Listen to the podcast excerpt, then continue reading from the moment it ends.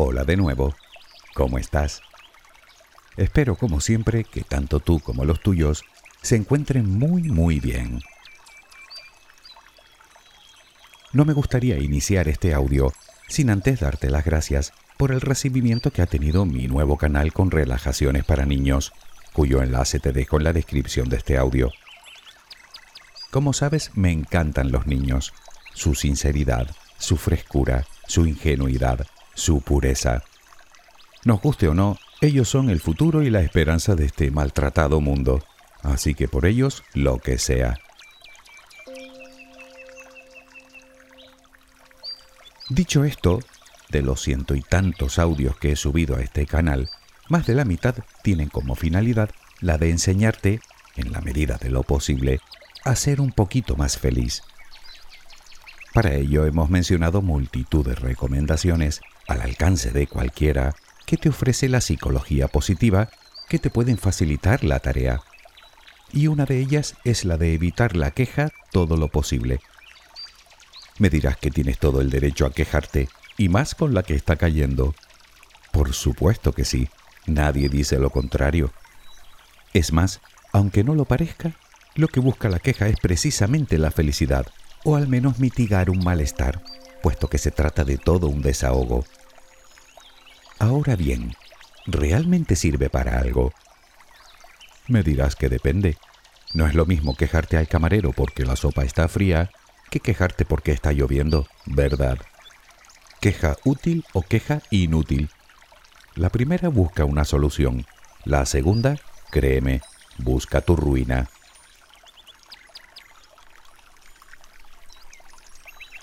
El título de hoy puede parecerte un tanto exagerado, pero no lo es.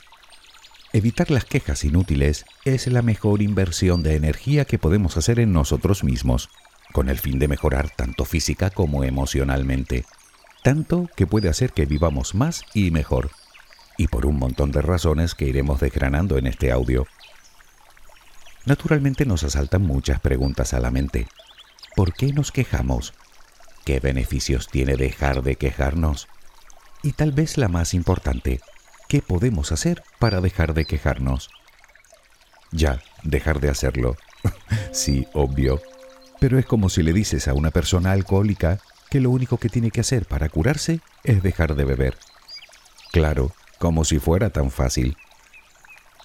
Y es que con la queja tenemos un problema similar, pues se trata de uno de los peores hábitos que podemos adquirir, para nosotros y para nuestro entorno, sin ningún género de dudas.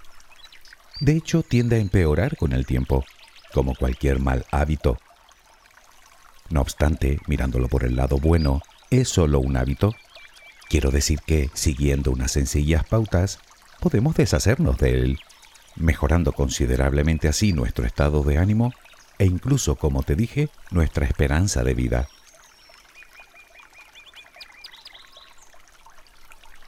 Todo el mundo se queja. Es completamente natural. Pero como te dije, no todas las quejas son iguales. Por un lado están las quejas, digamos, justificadas, las llamadas quejas funcionales, que lo que pretenden es o bien poner de manifiesto una situación defectuosa en aras de ponerle remedio, o bien reclamar nuestros derechos, o expresar dolor o sufrimiento, o bien pedir ayuda o atención. Por otro lado, nos encontramos con las quejas a las que nos referimos en este audio, las injustificadas o disfuncionales, que en realidad buscan lo mismo, pero que no sirven para nada. Son las que nos llenan la cabeza de pensamientos y emociones negativas, las que nos cierran a posibles soluciones, las que nos restan energía, las que contaminan tanto a quien se queja como a quienes le rodean. Me refiero a quejarnos del tráfico, o del jefe, o de la situación, o del vecino, o porque nos hacen esperar en la consulta del médico, o porque es lunes, o porque hace frío, o por otro montón de cosas que no dependen de nosotros. Si lo analizas, verás que la mayoría de las veces nos quejamos de cosas que no podemos controlar. Y lo peor es que lo hacemos sin ni siquiera darnos cuenta.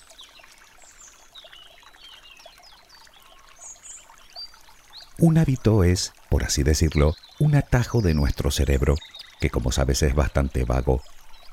Él prefiere hacer las cosas automáticamente para no tener que pensarlas o reflexionarlas. Por eso las automatiza siempre que puede, incluso el acto de quejarnos. Verás, lo que él busca incansablemente es el placer inmediato. Por eso te decía que la finalidad de la queja es sentirnos bien, desahogándonos. Y ese es el inconveniente, que ese supuesto placer es muy a corto plazo. Puede que nos sintamos mejor en ese momento, pero cada queja nos inunda de pensamientos negativos que dan lugar a más quejas, y estas a más quejas, y estas a más, hasta que no hay quien nos soporte, empezando por nosotros mismos. Y ahí está el problema, que como sucede con cualquier hábito, entre más nos quejamos, más tendemos a quejarnos. Volviendo con el ejemplo, sucede lo mismo que con la persona alcohólica, que se toma esa copa para eliminar su malestar pero a largo plazo no hace más que empeorar la situación. Y es que la queja tiene el poder de volverse contra nosotros, convirtiéndonos en amargados e infelices.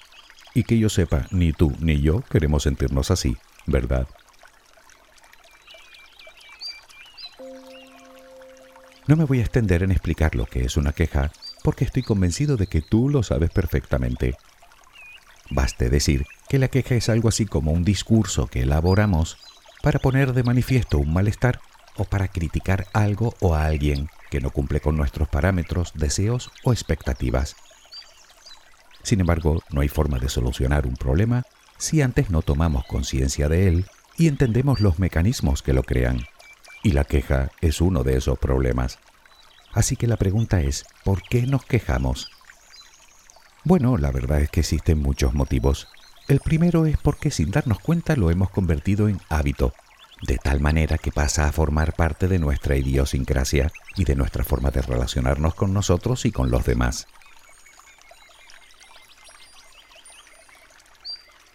Aunque podemos ir más allá y buscar la raíz del problema, ¿por qué nos quejamos realmente? Pues probablemente porque así lo aprendimos cuando éramos niños de nuestros padres o familiares a veces también lo hacemos con la sana intención de entablar conversación con alguien, que al final de sana no tiene nada. Obviamente influye decisivamente nuestro pesimismo, es decir, que enfocamos nuestra mente solo en los aspectos negativos de cualquier situación o de cualquier persona. Podría ser también que seamos personas exigentes o perfeccionistas. A veces lo que nos falta es empatía para poder ponernos en el lugar de los demás aunque todavía queda una razón, el contagio. Sí, la queja se contagia. Si estamos todo el día al lado de gente quejica, terminaremos siéndolo nosotros también.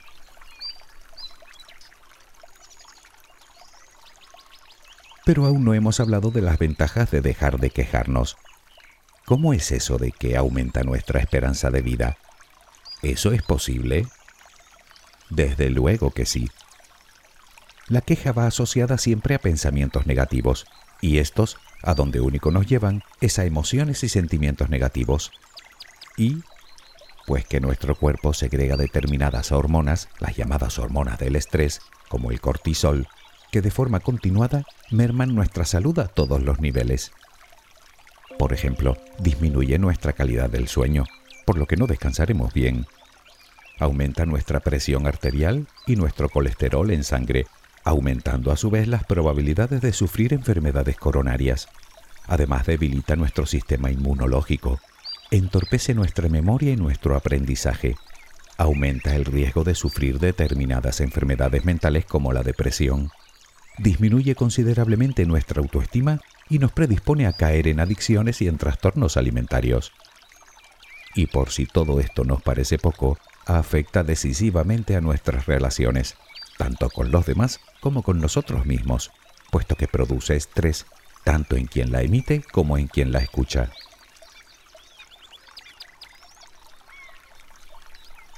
La queja continua solo consigue enrarecer el ambiente en el que nos encontramos, sea en el laboral o en el familiar o con nuestras amistades, ya que favorece un estado de ánimo negativo.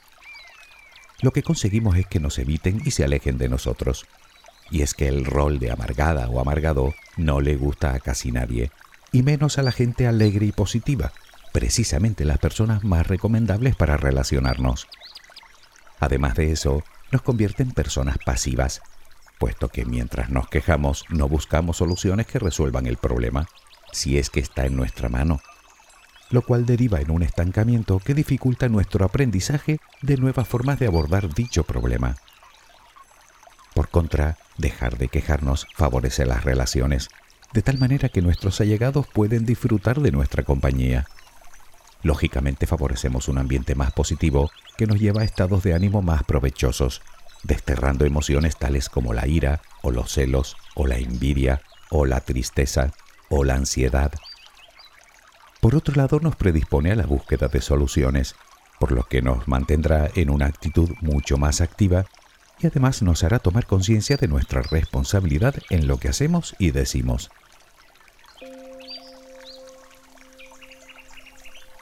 Eso de dejar de quejarnos por todo puede sonar a broma, pero no lo es. Tanto es así que, como te digo, de ello depende una parte importante de nuestra calidad de vida. Naturalmente, llegados a este punto, lo que nos interesa aprender es cómo dejar de hacerlo. Cómo dejar de hacer algo que llevamos haciendo tanto tiempo, algo de lo que ni siquiera somos conscientes. Bueno, pues ahí está la clave. Lo primero que debemos hacer es tomar conciencia y estar atentos. Cuando estemos a punto de soltar una queja, debemos detenernos un momento a pensar en ella. Me refiero a meditar un poco antes de emitirla, y si resulta que es una queja inútil, mejor nos callamos. Aunque esto lleva antes un pequeño trabajo de identificación de las quejas. Quiero decir que podemos hacer el ejercicio de confeccionar una lista de las cosas por las que nos quejamos y el por qué tanto sean quejas internas como externas. Una vez tengamos la lista confeccionada, marcaremos las que podamos solucionar y las que no. Tampoco vendría mal hacer otra lista con los beneficios de dejar de quejarnos y repasarla de vez en cuando.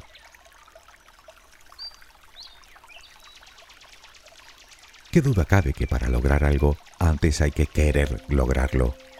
Por lo tanto, adquiere el compromiso de cambio. Con otras palabras, decide hacerlo. Obsérvate, cuestiónate.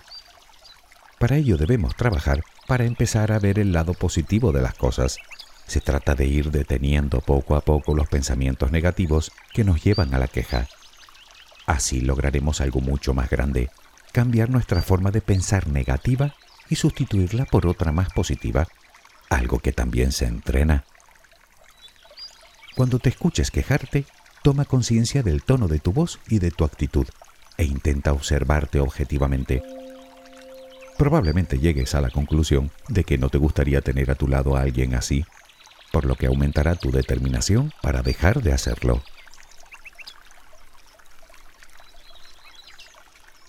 Aprende a observar el mundo sin juzgarlo ni analizarlo. Las cosas son como son y las personas igual. Si lo reflexionas un momento, caerás en la cuenta de que ni tú ni yo somos jueces ni verdugos ni de nada ni de nadie. Por lo tanto, abandona las críticas gratuitas y los juicios de valor, incluidos los que te dedicas a ti. Primero porque en realidad son una forma más de negatividad. Y segundo, porque si lo que buscas es la perfección, ya deberías saber que eso no existe. Y esto nos lleva a otro punto fundamental. Acepta todo lo que no puedes cambiar o lo que es lo mismo, las cosas sobre las que no tienes ningún control. La aceptación es, sin duda, una de las claves principales para alcanzar una razonable paz interior y, en consecuencia, una relativa felicidad.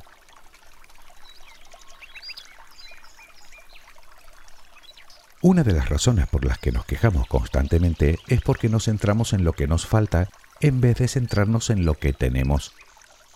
Por eso una forma muy eficaz para dejar de quejarnos es la gratitud. Vivir con una actitud de agradecimiento hará que nos fijemos más en las cosas buenas que nos pasan. Se trata de convertir la gratitud en hábito, que también se puede. Por ejemplo, todos los días, según te levantas, o justo antes de irte a dormir, o en ambas ocasiones, busca tres cosas por las que sientas gratitud. Seguro que existen un montón de circunstancias o de personas en tu vida que te despiertan ese sentimiento. Pues recuérdalas regularmente. Insisto, lo convertirás en hábito. Y un hábito muy saludable, por cierto.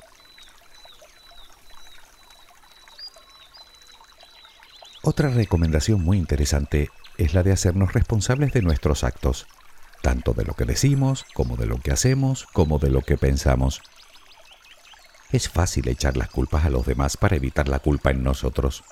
Y es hasta cierto punto lógico, pero del todo contraproducente, porque si creemos que no somos responsables de nada, tampoco podremos solucionar nada y quedaremos a merced de las circunstancias, algo así como títeres del destino. Mm, mal negocio. En vez de eso, toma las riendas de tu vida. Todo el mundo se equivoca, todas y cada una de las más de 7 mil millones de personas de este mundo, y tú no vas a ser la excepción. Por lo tanto, la única alternativa, y a la postre la más sana, es responsabilizarnos de nosotros y de nuestra vida. Me dirás que muchas cosas que te suceden no dependen de ti, ni tienes responsabilidad alguna. Por supuesto, pero salvo que con ello consigas algún provecho, la queja no te ayudará a sobrellevarlo y a superarlo.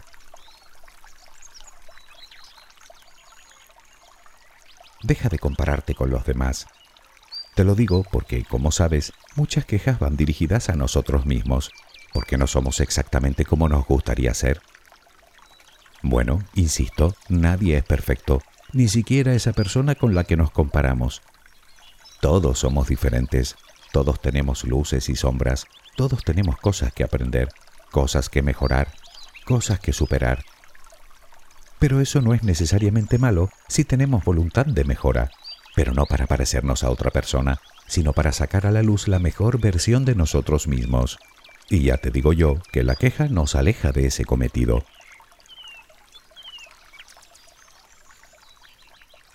Todo esto no significa que no podamos expresar lo que sentimos, claro que no. Ahora bien, nuestro tono y nuestra pose nos dice si nos estamos quejando o simplemente estamos expresando una opinión, que no es exactamente lo mismo. Y es a esto último a lo que debemos aspirar. Tal vez necesitemos mejorar nuestras habilidades sociales y nuestra asertividad, pero tampoco eso es imposible con un poco de esfuerzo. Me refiero a mejorar nuestra forma de hablar, con esto quiero decir que podemos desahogarnos sin necesidad de emitir quejas innecesarias.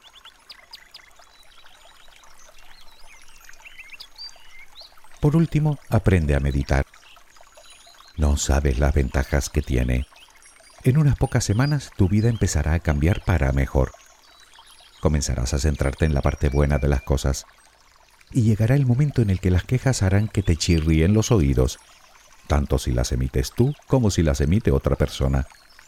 Y definitivamente las habrás desterrado de tu día a día.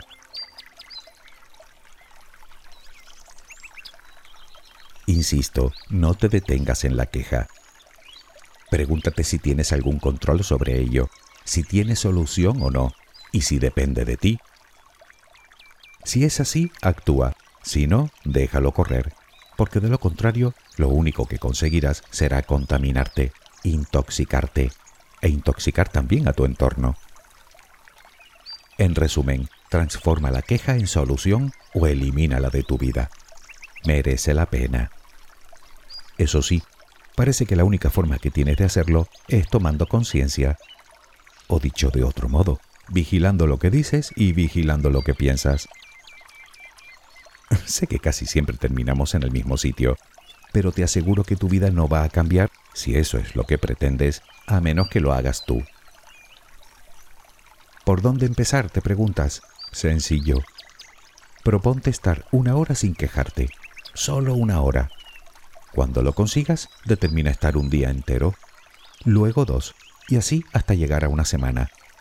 Sin darte cuenta crearás el hábito y las habrás eliminado para siempre que si puedes, no te quepa la menor duda, todos podemos.